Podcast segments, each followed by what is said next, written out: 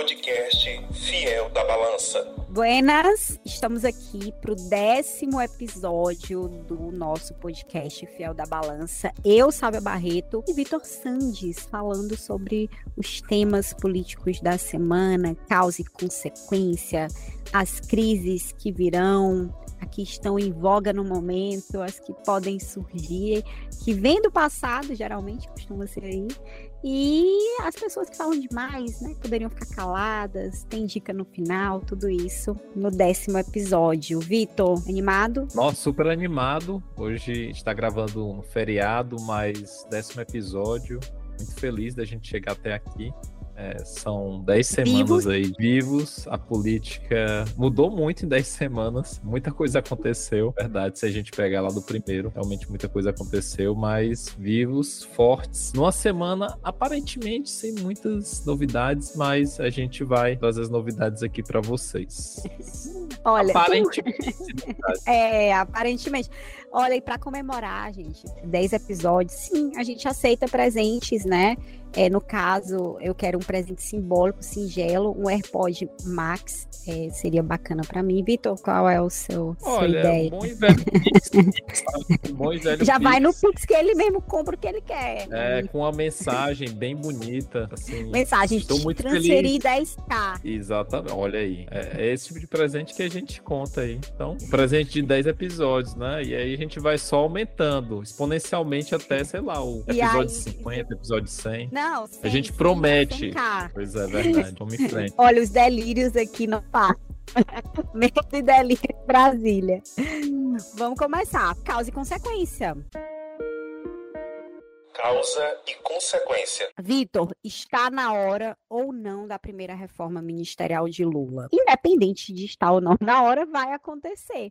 Por quê? Porque a gente sabe que essa semana o presidente Lula já deu aí o aval, a carta branca para a cúpula do União Brasil fazer uma troca no Ministério do Turismo. Então, sai Daniela Carneiro, que é a atual ministra, que é conhecida como Daniela do Vaguinho, que ela não gosta desse nome, ela está correta, tá, gente? Não é gostar da referência, em referência ao marido dela, que é o Vaguinho, do Republicanos, prefeito de Belfort Roxo, que é uma cidade do Rio de Janeiro, estado esse que é um reduto do ex-presidente Jair Bolsonaro. Então, durante a campanha no Rio, em que basicamente, majoritariamente se fazia campanha para Bolsonaro, o Vaguinho e a Daniela fizeram campanha para o Lula e conseguiram ajudar a diminuir a margem de Bolsonaro no Rio. Então, eles foram recompensados com o ministério. E por que ela não fica, então? O problema é que a Daniela, ela deve deixar o União Brasil, inclusive ela e outros é, cinco parlamentares do partido já movem a ação para poder deixar o União Brasil e irem para outros partidos. No caso, ela ir para o Republicanos, que é o partido do esposo dela, sem nenhum tipo de punição. Então, ela já não participa das deliberações do União Brasil. Enfim, ela entrou na cota do União Brasil no ministério, mas na verdade ela não, o, o, partido não considera que ela seja da sigla. E qual é o maior problema do Lula no momento? Entrega das votações, é não ter base. A gente falou isso no último episódio. Volte um episódio. Então, ele não tendo base, ele precisa reconstruir esses apoios, entender o que é que está acontecendo para que um, um partido como União Brasil tenha três ministros, mas não entregue os votos. Tem o um ministro, a ministra do Turismo, que a gente acabou de falar, que vai sair. Tem o ministro da Integração Regional, que é o Valdez Góes, que está fortíssimo, porque ele é ligado a Davi Alcolumbre, que é o presidente da Comissão de Constituição e Justiça, senador. A gente sabe que agora vai ter a sabatina do Cristiano Zanin, indicado pelo Lula para vaga no Supremo Tribunal Federal. Então, Valdez Góes não sai e não é só isso, ele também é bem elogiado por deputados, senadores, não só do Centrão ali, mas também do PT, porque ele resolve muita coisa, né? Vamos dizer assim, ele consegue dar uma resolutividade para obras, pequenas obras, enfim. Essa parte da integração regional, ela tem muita capilaridade, consegue realmente se interiorizar nessas pequenas obras, que é o que os deputados realmente querem levar para os seus redutos. E o Juscelino Filho das Comunicações, toda semana tem uma polêmica, né? A gente perde até o fio da meada é, das denúncias da vez, mas ele também não cai porque ele é muito ligado ao Elmar Nascimento, que é um grande líder do União Brasil, um interlocutor importante. Na semana passada chegou a se reunir com o Lula no meio daquela confusão sobre a votação das medidas provisórias na Câmara. Pois bem, sai Daniela do Vaguinho, deve sair, não sem um certo estresse, e entra o um indicado meio que do Centrão, do, do próprio União Brasil, naturalmente, que é o Celso Sabino, deputado federal, que enfim, tem essa interlocução com Arthur Lira. É na casa dele, inclusive, a título de curiosidade, que é, são organizadas as reuniões do União Brasil. Então, o que é que ele promete? Que vai entregar os votos do União Brasil para Lula. É a primeira mudança, sim, porque teve a mudança do é, general Gonçalves Dias no GSI, mas por conta de toda aquela crise do 8 de janeiro, né? Aliás, o pós-crise. E agora essa é uma mudança com um cenário, um contexto, uma conjuntura diferente. Vitor, coloquei aqui todos os, todas as cartas na mesa. Baralhei. Ajuda a desembaralhar por favor. É um baralho difícil, bem difícil. Foi uma mão bem ruim, viu, Sávia? Não foi favorável para mim. Mas brincadeiras à parte, acho que é importante mencionar que o Ministério da Integração e Desenvolvimento Regional é um ministério central aí, politicamente também em termos de acesso a recursos. Politicamente porque basicamente tem contato com bases eleitorais muito importantes, regionais e também acesso a recursos, né? Inclusive no próprio processo de execução de de emendas. Então, esse ministério realmente é central. É, não somente esses ministérios estão aí na mira é, desses partidos, como também outros. Por exemplo, correu aí nos bastidores que o Arthur Lira sugeriu ao Lula que modificasse é, o Haddad para a pasta da articulação política, provavelmente Casa Civil, e já a gente fala de Rui Costa, para poder abrir espaço na Fazenda. Claro, uma pasta central aí para o Centrão. Então, tem muitos interesses aí, tem muitas cartas em cima da mesa, tem cartas também que estão aparentemente escondidas. Mas o fato é que há uma movimentação dos partidos do dito centrão para poder ocupar cargos que são estratégicos, principalmente esses cargos que têm acesso diretamente a recursos, que é de interesse direto desses partidos, dessas lideranças. O PP e os republicanos, certamente, se eles entrarem no governo, não irão fechados, e será um outro problema para o Lula lidar, né? Né, que é não contar com esses partidos fechados em votações de interesse do governo, a não ser que o governo abra muito mão da sua preferência original, ou seja, modifique muito sua proposta original para se adequar a essa visão mais à direita, bastante presente no Congresso. Então, é uma matemática realmente difícil de fechar. Mas o que é certo, sabe, é que está realmente na mesa a reforma ministerial. Ainda é um período muito curto para se fazer a reforma, mas é muito difícil lidar com tanto tanta adversidade, sobretudo na Câmara dos Deputados. Então, tem muita pressão do Arthur Lira, tem muita pressão dos partidos e o União Brasil também não está entregando exatamente o que prometeu. É um partido muito dividido internamente, tem uma ala lavajatista bastante forte, né? Lembrando que União Brasil na verdade, vem de uma junção, de uma fusão do PSL com o DEM, e PSL de 2018 bolsonarista e o DEM nunca foi parte do governo do PT, nem governo Lula, nem governo Dilma. Então é difícil realmente contar com a unidade de um partido como esse. Então a, a, reforma ela visa de alguma maneira acomodar esse União Brasil de uma outra forma, com outras peças e também acomodar esses outros partidos que têm bancadas bastante numerosas, como o PP e republicanos, talvez outros, de tal forma que ele consiga ampliar aí um pouco a margem em votações centrais para o governo. E o caso da Daniela Carneiro, realmente, desde janeiro que ela vem balançando no cargo, né? E agora me parece que chegou um momento crucial, vai ser muito difícil realmente ela se manter, a não ser realmente que o Republicanos é, aceite a indicação dela, a continuidade dela no cargo do turismo, como uma indicação do partido, mas aí tem interesses que são anteriores do próprio partido à entrada dela, né? Uma figura neófita dentro do partido, certamente vai ser muito difícil ela se garantir lá, ainda que a Daniela Carneiro e o grupo dela seja estratégia para o Lula no Rio de Janeiro. E aí envolve, por exemplo, interesse na própria eleição do próximo ano no Rio de Janeiro. Vitor, você falou aí do Haddad deixar a Fazenda, né? Essa possibilidade, pelo menos é um pleito do Centrão. Gente, a, a Fazenda é uma parte de indicação do presidente, é uma prerrogativa do presidente, porque é o coração, é o cofre, né, do, do governo. Mas é o coração, assim como a Casa Civil, Relações Institucionais, que são a cozinha ali do governo e são parlamentares, geralmente do mesmo partido do presidente. É, talvez o Centrão queira um político que faça o que é, o senador do Piauí do Progressistas, presidente nacional do Progressistas, Ciro Nogueira, fez por Bolsonaro. Ele estava ali com uma ligação muito maior com Arthur Lira, com a Câmara, com os senadores, fazendo essa interlocução Só que Lula vê um desenho diferente. Então, eu acho que ele consegue equacionar cedendo em alguns postos, por exemplo, o Ministério do, do Turismo, a saúde está sendo pleiteada. A gente tem lá a Anísia Trindade, que é uma referência na área, mas eu acho que pode ser cedida sim, como já foi no passado, para o MDB, governo Dilma, enfim. Mas Fazenda, principalmente porque a gente sabe dos planos eleitorais do Haddad, né? Ele, ele realmente, se ele conseguir desatar o nó da economia no Brasil, que não é fácil, ele consegue se cacifar, né? E, de certa forma, reeditar o que é, Fernando Henrique Cardoso fez ali no governo Itamar Franco. Talvez ele tenha essa ambição. Quando a gente faz análise de conjuntura, um dado é olhar para o passado. Não que as coisas se repitam sempre, mas elas dão indícios do que funciona e do que não funciona. Então, eu acho que tirar Haddad da Fazenda por enquanto, não. O PT é o maior é, adversário do próprio PT, eles fazem também muitas críticas ao Haddad, ao arcabouço fiscal, ainda hoje tem é, críticas duras, né? Eu sei que o Twitter é uma bolha, mas vá no Twitter que você vai, vai entender o que, é que eu tô falando. É interessante, eu, o Lula não vai fazer uma super reforma, né? Vai fazer trocas pontuais, vai jogar para os partidos trocarem os ministros que eles indicaram, e aí eu acho que ele fica com menos desgaste, né, Vitor? Porque com seis meses de governo você começar a fazer mudanças, é como se estivesse dizendo implicitamente: olha, eu fiz as escolhas erradas, o que eu decidi é, não é válido, calculei errado. Então, assim, o, o político ele perde a credibilidade como um garantidor da ordem. Então é ruim. Então, se o Lula passa a fatura para União Brasil, olha, a ministra é de vocês. Ela vai sair do partido, não está dando certo? Então troquem o ministro, a, a vaga é do União Brasil. Me parece que é um caminho para diminuir o desgaste de já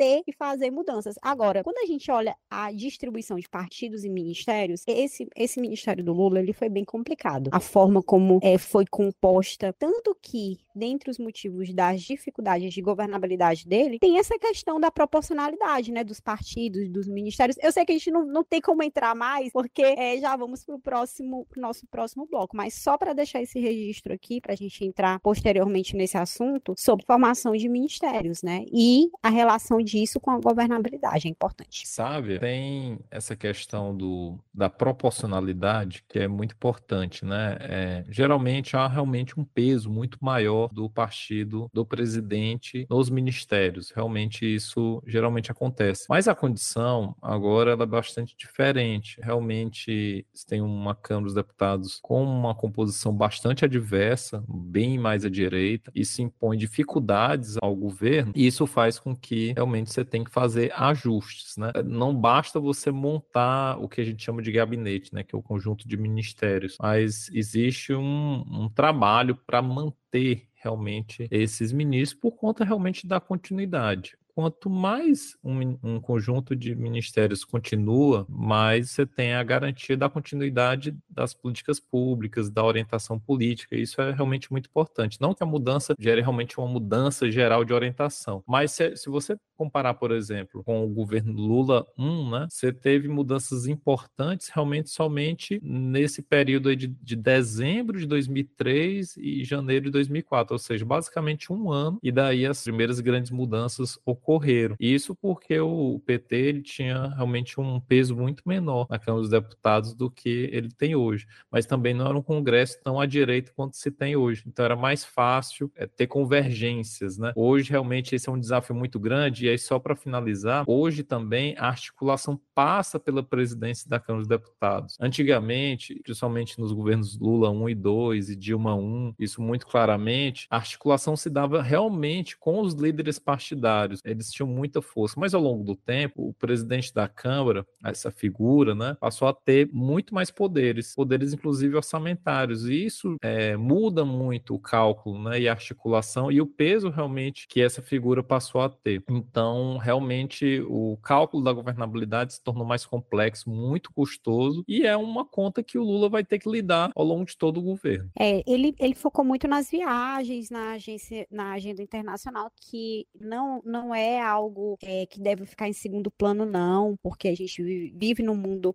interconectado, é importante sim. O Brasil sofreu muito é, com algumas decisões do governo Bolsonaro de um alinhamento com líderes mais à direita, fechou algumas portas políticas. Então, esse trabalho é importante. Só que é aquilo, né? Talvez seja é, mais interessante para o Lula estar tá lá conversando com o Macron na França, discutindo a guerra da Ucrânia, mas ele vai ter que sentar com o Valdeus Góes, vai ter que sentar com esse pessoal todo e discutir a governabilidade dele. Tem que voltar o olhar aqui para o Brasil e para os problemas que são muito reais e que vão impactar nele implementar ou não a agenda dele. Bom, vamos para esse tema rende, viu? Acho que a gente vai voltar, Vitor, novamente isso, nele, é, com certeza. É próxima esse crise. Quadro, é, é, esse assunto poderia ser certamente a próxima crise, mas a gente trouxe para causa e consequência, porque, enfim, sempre é mais atrativo colocar aqui, mas certamente é um assunto semanal, né? Esse assunto de mudança Semana... de ministério. Rende, rende muito.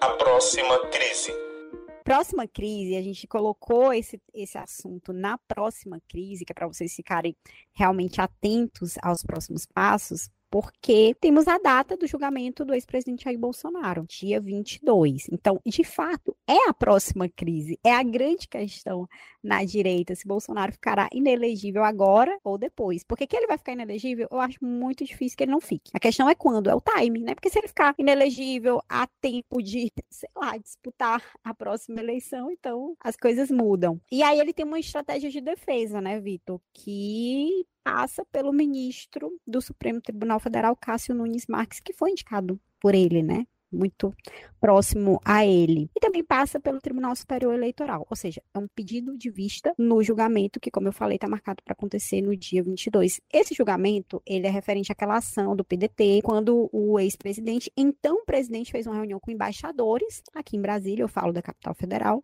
com as urnas eletrônicas. Então, ele é acusado de abuso de poder político, desvio de finalidade, uso indevido dos meios de comunicação, porque a, essa reunião foi transmitida também pelos canais oficiais do governo então, se o ministro Nunes Marques, aqui é um se, tá? Se ele pedir vistas, então tem um prazo de 60 dias, isso é regimental. Tem ainda o recesso do judiciário, está marcado para julho. Então, assim, ele ganha basicamente três meses para trabalhar melhor a defesa dele, para se articular, enfim, para buscar não se tornar inelegível, para ganhar um, um fôlego né?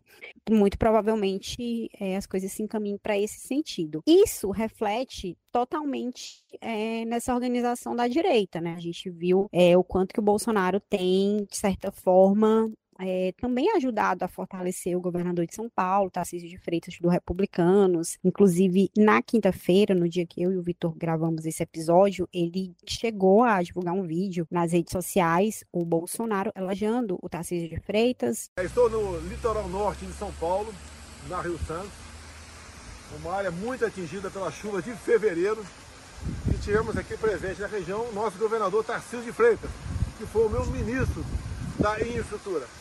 Logicamente, o Tarcísio ficou conhecido em grande parte pelo trabalho que ele fez conosco lá em Brasília, para o Brasil todo, e agora em São Paulo, veio aqui atender as pessoas afetadas pela chuva. Um local aqui onde era apenas uma cachoeira aqui, né? Isso desceu. A pista ficou interditada em vários locais. Pouquíssimo tempo, pouquíssimos dias, o Tarcísio recuperou tudo isso aqui.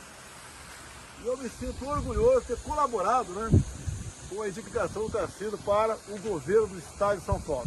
Uma diferença enorme de governadores anteriores. Então, graças a Deus, quero mandar um grande abraço meu amigo, capitão Tarcísio Freitas, pelo trabalho que vem realizando no Estado de São Paulo e pelo exemplo que ele deu, vindo aqui, atendendo em loco, ficando praticamente uma semana aqui na região, recuperando a Rio Santos. Um abraço, Tarcísio.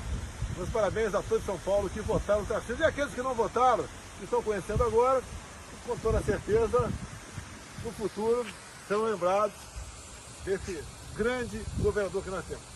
Tem aí é, um trabalho também de talvez é, transferir esse capital eleitoral do Bolsonaro para o Tarcísio, que seria o nome mais viável numa disputa para 2026, por enquanto, né? Porque política a gente sabe como é. Vitor, falando sobre esse assunto, perspectivas do julgamento do Bolsonaro, mas também eu já vou amarrar um fio aqui para soltar para você. Aliás, eu vou amarrar um nó e deixar você soltar o fio desse nó.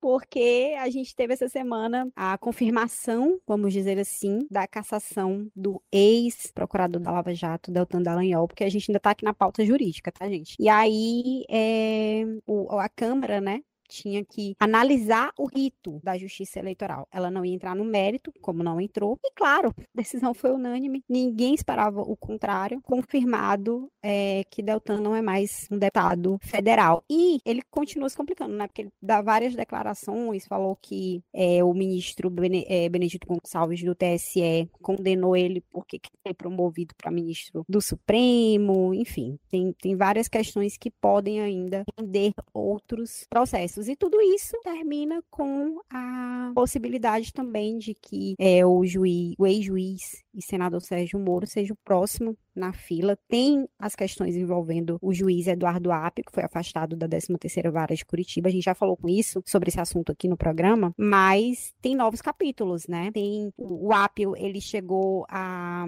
anexar na defesa dele um áudio que teria sido encaminhado pelo Moro para o Tribunal Regional Federal da Quarta Região. É, enfim, tem, tem várias questões aí, é, Vitor, da defesa do Apio envolvendo aquelas questões de conversas, né, do Moro, terminaram até ajudando a inocentar o presidente Lula e termina agregando aí novos capítulos nessa, nessa história, né? No final das contas, até o Valdemar da Costa Neto, que é o presidente nacional do PL, chegou a, a meio que, não vou dizer elogiar o Lula, né, mas defender o Lula, né? A gente vai ouvir o, o- a fala do Valdemar, mas basicamente ele diz, olha, é realmente ele fica numa posição difícil, porque tanto o Moro como o Dallagnol têm uma parte do apoio dos bolsonaristas, mas eles ultrapassaram os limites contra o Lula. Então, o que que acontece? Ele não, ele, ele proibido de ser candidato só pelo que ele falou, não porque cometeu uma, uma, uma ilegalidade, isso vai ficar muito ruim para o executivo, para o judiciário. Vai acontecer mais ou menos no futuro o que está acontecendo hoje com o pessoal do Paraná. Eles tinham motivo para atacar o Lula? Isso é um problema. A justiça eles têm que fazer a parte deles. Só que eles ultrapassaram os limites da lei. Ultrapassaram. Estão pagando, vão pagar caro. Vão pagar caro. Eu não quero que aconteça isso com eles. Eu não tenho nada contra eles.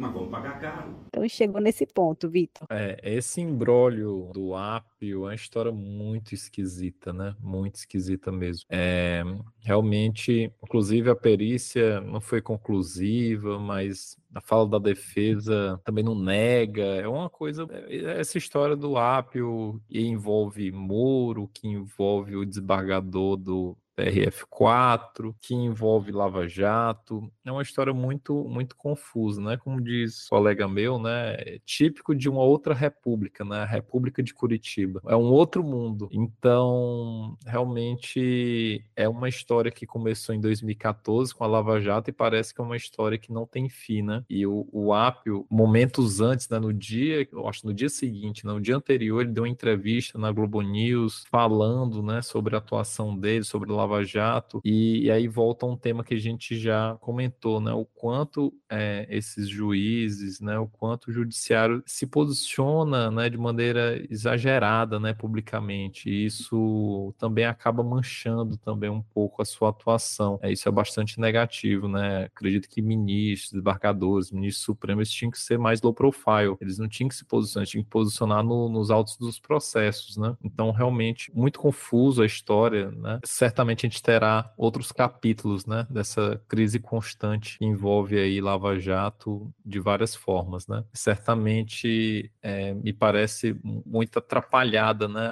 Assim, essa atuação do Apio, desde a assinatura, que era tinha Lula no nome, muito esquisita, né? A história toda é muito esquisita. É, su- é surreal. E ainda tem a Gabriela Hardt, né, que é a juíza que foi promovida para a 13ª Vara de Curitiba. Ela se declarou essa semana suspeita para julgar os processos contra o ex-deputado estadual Tony Garcia, né, que também é empresário. Ele diz, ele alega que ele era um agente infiltrado responsável por gravar pessoas de forma ilegal a pedido do Sérgio Moro e dos procuradores da Lava Jato, depois de uma colaboração premiada em 2004. Ele disse que gravou o ex-governador do Paraná, Beto Richa, do PSDB, enfim. E ele relatou tudo isso para Gabriela Hardt em 2021. Só que ela terminou rescindindo esse acordo eh, de delação a pedido do Ministério Público Federal, enfim. E agora o Moro negou essas acusações do Tony Garcia, diz que ele é um mentiroso, enfim, que não tem nenhuma prova, não fala é, pautado na realidade. Inclusive, a Gabriela Rachid disse que ia processar ele por crime contra a honra. É importante a gente dar esse lado dela também. Mas o fato é que ela se declarou suspeita, não, não vai julgar esse, esse, esses processos. E o fato é que também o Tony Garcia ele coloca mais uma lenha na fogueira, né? Falando que era um, um agente infiltrado do Sérgio Moro. Claro que ele precisa apresentar as provas contundentes daquilo que ele fala, mas o ponto é, cada vez mais a gente consegue ver problemas na Operação Lava Jato. Teve um legado importante na discussão sobre o problema de corrupção do Brasil, os esquemas, mas o modo como foi feito, todo, todos os processos e procedimentos jurídicos, terminou invalidando um, uma parte do legado que era importante. Porque se você não respeita o Estado Democrático de Direito, é muito complicado que a justiça seja feita. Não dá para atropelar os processos, né? Como as coisas são. Até porque quando isso acontece, é, o prejuízo é da sociedade como um todo, né? E assim, o sistema político está dando troco, né, Vitor? E, e, é muito interessante para amarrar com a história do Bolsonaro, do início da sua fala, o bolsonarismo, ele foi paulatinamente largando o lavajatismo, né? Desde 2019, na verdade, 2020 com o rompimento é, entre o Moro e o Bolsonaro, depois o Moro tenta se reaproximar do Bolsonaro já nas eleições 2022,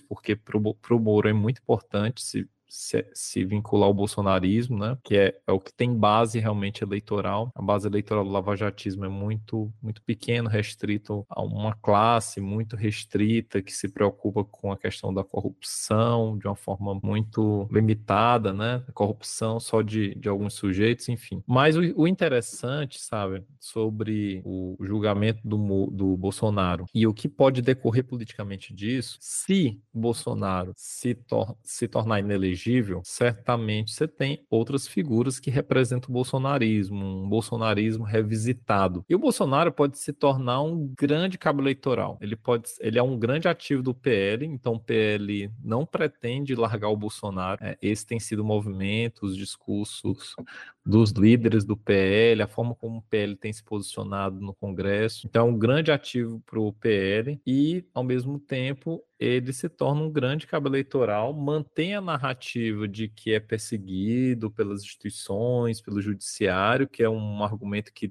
deu muito certo em 2018, a ideia de que as instituições é, estão com problemas, né, um discurso antissistema. Esse, esse argumento está no cerne, esse, essa narrativa está no cerne do bolsonarismo e, de alguma maneira, essa proximidade entre o Bolsonaro e o Tarcísio, que já é antiga, desde o período do governo, mas agora o Tarcísio como governador de São Paulo, o Bolsonaro foi inclusive assistir jogo com o Tarcísio no estádio. E hoje, é hoje quinta-feira, né, dia 8 de junho, o Tarcísio Tarcísio participou da marcha para Jesus, inclusive com um discurso, citando versículos da, da Bíblia, acenando para os evangélicos, já é a segunda vez que ele participa. Isso mostra também que o bolsonarismo ele diminui sua preocupação em relação à corrupção, mas reforça seus laços com pontos que são centrais a, ao bolsonarismo, né? E um deles é realmente a pauta moral, sobretudo a questão dos evangélicos, dos cristãos, e também a questão uh, de, de combate ao PT, ao, ao Lula, né? Por isso que o tema Venezuela foi tão explorado pelos bolsonaristas nas redes sociais, porque são temas centrais que conseguem juntar os bolsonaristas, manter eles articulados, inclusive até, as próximas, até a próxima eleição, né? Não somente a eleição local, mas sobretudo as eleições presidenciais daqui a três anos. Vitor, esse assunto, como a gente falou, a próxima crise já é um indício que o assunto vai voltar. Esse tema ele rende porque é, é sobre a, a direita, né? É sobre a organização da direita, sobre a personificação dos valores da direita direita, quem vai levar e transformar em capital eleitoral. Então, toda essa confusão é, de Dallagnol, de Moro, a gente quer dizer, olha, eles estão com dificuldades é, no mundo jurídico, que são também dificuldades políticas, porque não tem sustentação política e nem jurídica, então não vai ser por aí. Talvez é, seja realmente por Tarcísio, pelo próprio Bolsonaro, é o caminho que se desenha agora, e as saídas do Bolsonaro para tentar, não sei se não se tornar inelegível, mas retardar isso o máximo possível. A gente vai para o Só Perde para o Silêncio, e é um Só pede para o silêncio incontornável e inevitável. Só perde para o silêncio.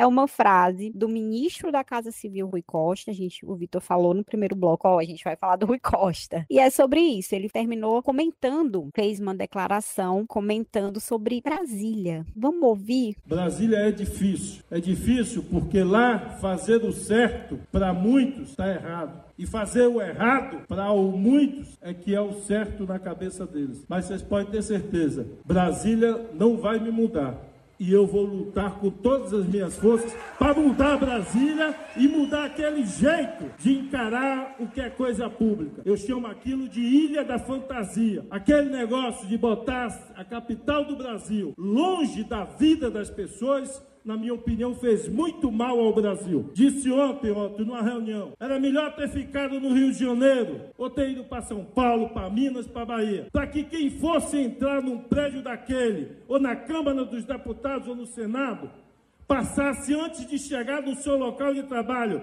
numa favela, embaixo do viaduto, com gente pedindo comida, vendo gente desempregada, porque ali as pessoas vivem numa ilha ilusória, numa bolha de fantasia.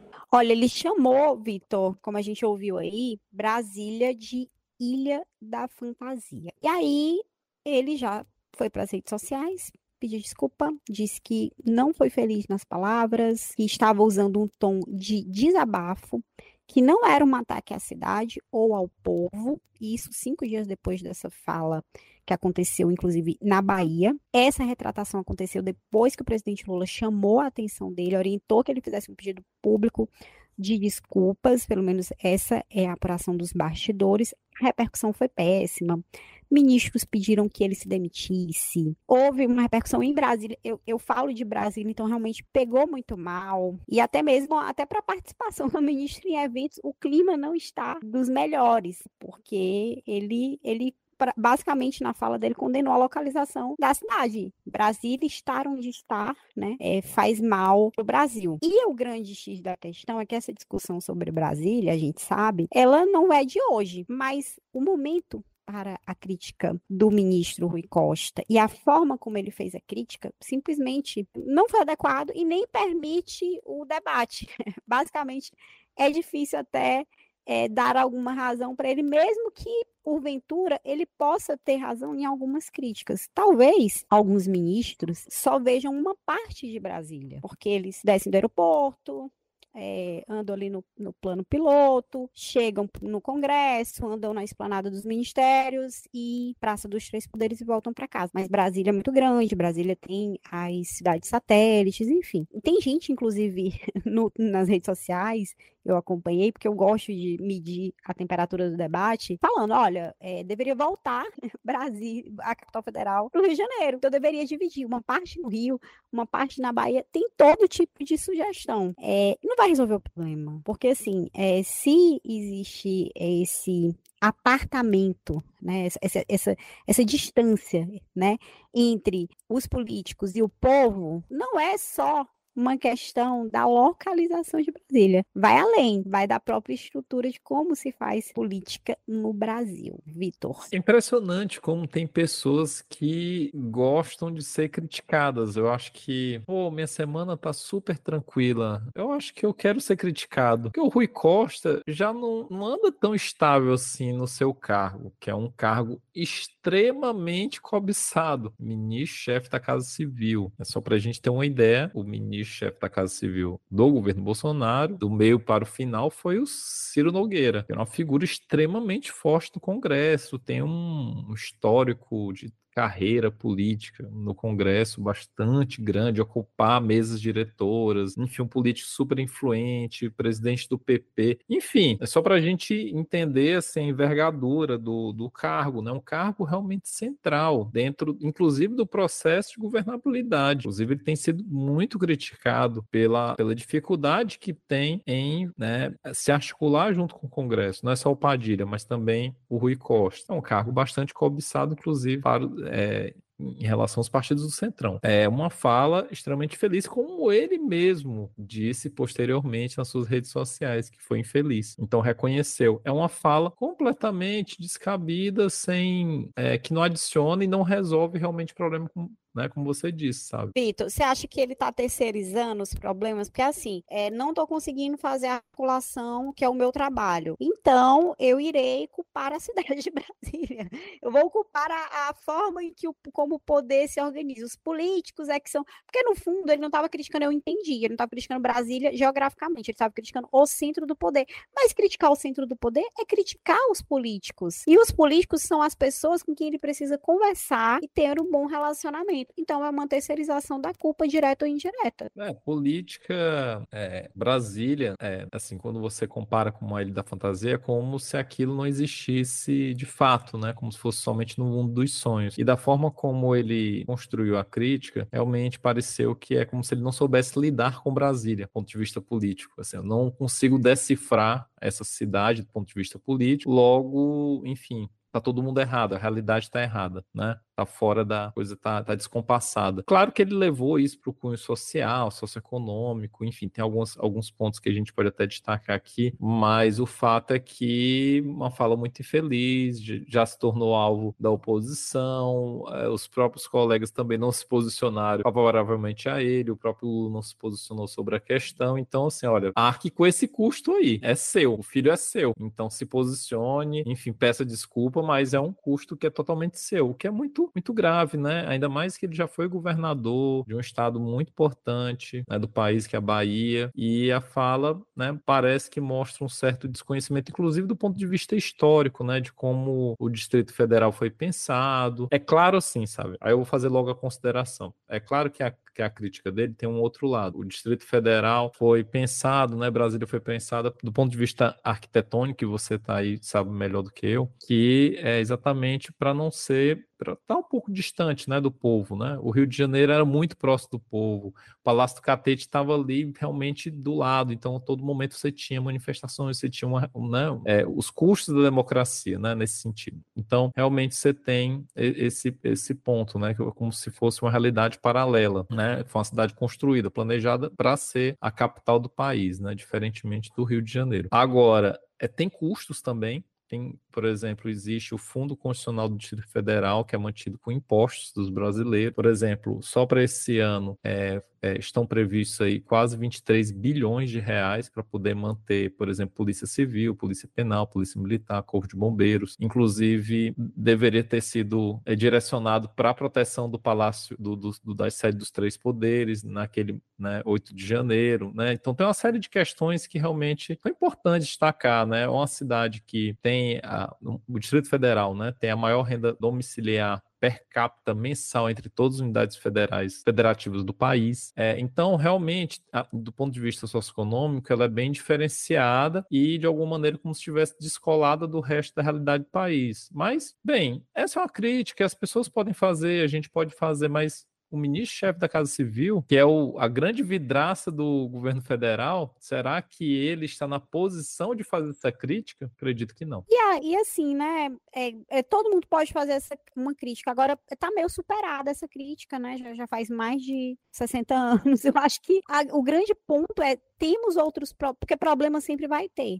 Ah, Brasília, não, a capital não devia ser Brasília, devia voltar para o Rio, devia ser Bahia. Ok, mas já é Brasília. Não temos uma lista de prioridades de problema e hierarquia de problemas? Eu acho que temos. Então, vamos lá. Realmente merece um só perde para o silêncio. Vitor, estamos nos encaminhando para o final do nosso programa, do nosso Fiel da Balança. E a gente sempre encerra com as raras horas vagas. Raras horas vagas. Eu vou começar com a dica. Minha dica é uma série, tá? Eu fico aqui sempre pensando, batendo cabeça. É uma série que eu gostei muito, chamada For All Mankind, que é como se fosse por toda a humanidade, né? Traduzindo. Ela é uma série da Apple TV.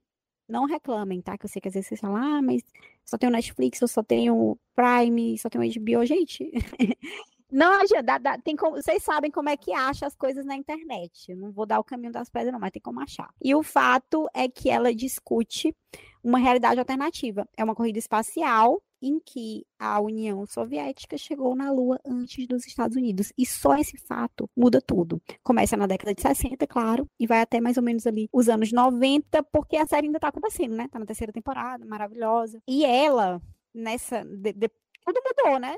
Porque a União Soviética venceu, os Estados Unidos estão tá sempre correndo atrás da, da União Soviética para poder ser o primeiro, né, em muitas, muitas é, dessas disputas é, no espaço. Quem vai mandar a primeira mulher? Quem vai mandar o primeiro negro? E por aí vai. Então, eles é, termina que o mundo ele se torna muito mais inclusivo, mas ele também tem outros problemas, né? Então, tem muita coisa de ficção científica para quem gosta, e eu gosto de ficção científica, então eu estou indicando que eu gosto, mas tem comentário social. Então, é, é, é ficção científica e comentário é, social. E tem, tem um tom de crítica aos Estados Unidos, um, tem um tom de propaganda dos Estados Unidos, não deixa de ter, mas tem também uma crítica, né? Tipo assim, olha, os Estados Unidos só avança ele pudesse se vangloriar disso. Esse, esse, é o grande argumento.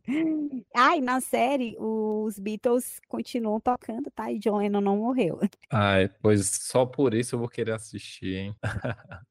Imaginar Olha, esse mundo. Ela, ela, é, ela é legal, você vai gostar. Aqui, gente, esse podcast é para quem gosta de política, então ela tem, um, tem aquele lado de política, mas tem o lado de ficção científica também muito bacana. Eu adoro ficção científica e, inclusive, muito do que eu consumo por fora é de ficção científica. Então, tá, tá notadíssimo aqui. Sabe, a minha dica é uma dica de um amigo meu que eu lembrei, nossa, eu já tinha ouvido, né? É um podcast, já tinha ouvido esse podcast, e aí eu voltei a ouvir mais alguns episódios, e, e aí, nossa, realmente é uma boa dica. Então eu vou, vou dizer primeiro quem me indicou foi o Rodrigo Albuquerque, que é nosso ouvinte, meu amigo, professor de ciência política, é, é particularmente de, de, relações internacionais. É o Rodrigo, grande ouvinte, sempre manda dicas, é, faz comentários, muito bacana, muito bacana. Então, a dica dele, que também é a minha dica, é a República das Milícias. Tu tá vendo mais de 15 homens de fuzil. O que te diz que a gente está aqui para te proteger? Era muito evidente que esse pensamento estava ligado ao jeito de atuar da milícia. Eu achei que eu tinha passado a vida toda investigando a violência, mas agora, mergulhando nas milícias do Rio de Janeiro, eu entendi que, na verdade, o tema que eu pesquiso é o poder e a masculinidade. A violência é só um instrumento. O medo maior não estava na comunidade comandada pelo tráfico, estava na comunidade que não era comandada por ninguém, é um podcast é, produzido pela Globoplay, junto com a Rádio Novelo. É, então está disponível aí nas plataformas, enfim, também na Globoplay. Ela é, é baseado na, no livro né, que ele escreveu, o Bruno Paes Manso, que inclusive é um amigo meu, gente boa demais, é doutor em ciência política, trabalha com o tema da segurança pública, da violência, é doutor em ciência política pela USP. E o Bruno, ele escreveu esse livro, República das Milícias, que inclusive é um best-seller, um livro premiado, inclusive. E a partir do livro, ele, ele produziu é, esse podcast, aí tem as falas, as entrevistas que ele fez, que trata aí sobre as milícias, né, como diz o nome, é, o, né, a, as, a guerra, né, a guerra, a violência que existe no Rio de Janeiro, particularmente nos territórios, diversos territórios em disputa, né?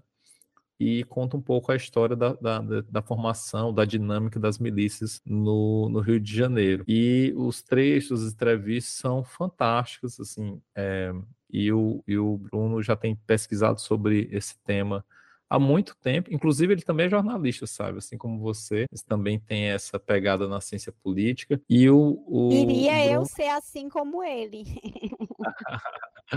e o Bruno, eu tive a honra, o prazer de, de mediar uma mesa. Na verdade, era uma conferência dele de encerramento de um evento que eu organizei aqui na Federal do Piauí, eu mediei essa, essa conferência dele, foi online, está disponível aí no nosso canal da Ciência Política da UF, você pode também acessar, foi também muito interessante, exatamente falando da República das Milícias. Então, o podcast é bem, bem interessante, são nove episódios, é, dá para você ouvir pausando. E aí, assim que o Rodrigo me indicou, eu vi que tinha ouvido alguns episódios só, eu, eu vi mais alguns, realmente super interessante, super atual. É, a gente se preocupa tanto com a violência, se preocupa tanto também em simplificar o problema da violência, e o Bruno traz aspectos, ainda que seja sobre o Rio de Janeiro, mas acredito que, que esse é um problema estrutural brasileiro Então vai aí a dica do Rodrigo, que também se tornou a minha dica. E o, o livro é maravilhoso, tá, gente? Eu, o o Victor já leu, eu já li, e é muito bom mesmo. Então, acho que o podcast para quem está sem tempo de ler. Não, mas, mas leiam o livro também, tá? Leiam o livro e, e, ouçam o podcast, que eu acho que é bacana. Tá na minha lista, tá, Vitor? Vou, irei ouvir. Vamos encerrar por aqui. Você tem, tem abraço? É isso? Eu tenho. Vai ser o primeiro, o primeiro episódio que a gente manda abraços, né? Então, não, eu, eu vou não contar que as pessoas não tenham, né, mandado um abraço antes. A gente aqui é irresponsável. É, verdade. Mas vou contar a história. Eu tenho uma amiga chamada Elga Almeida, professora de ciência política, e ela, você não sabia, sabe disso. E ela fez um comentário, né, sobre a possível indicação do, do Pacheco, presidente do Senado, como é, ministro do Supremo. E aí, quando você comentou isso no episódio passado, sabe, disse que ela e o companheiro dela quase caíram para trás. E aí ela man mandou isso para mim no WhatsApp. E aí eu morri de rir e tal. Eu falei, nossa, não sabia que ela ouvia, né? E ela falou, ah, eu ouço você sim. Eu falei, então eu vou mandar um abraço para você. Então, um abraço aqui para Elga e para o Ricardo, companheiro dela, que estão aí ligadíssimos no nosso podcast. Gostei. Vamos, vamos inaugurar aí uma sessão de abraços. Aquele abraço. o Vitor já. Ó, já um... Bacana, bacana. Gostei, gostei. Quem. Quem, sabe faz ao vivo. Acabei de inventar, juro. Olha, estamos nos encaminhando para o final. E com certeza uma semana pós feriado, pós Dia dos Namorados e etc e tal, é, vai ser uma semana interessante. Veremos. Nessa Ilha da Fantasia. Eu estou aqui na Ilha da Fantasia. Vitor está na Ilha do Calor, Teresina. Eu estou na Ilha da Fantasia, Brasília.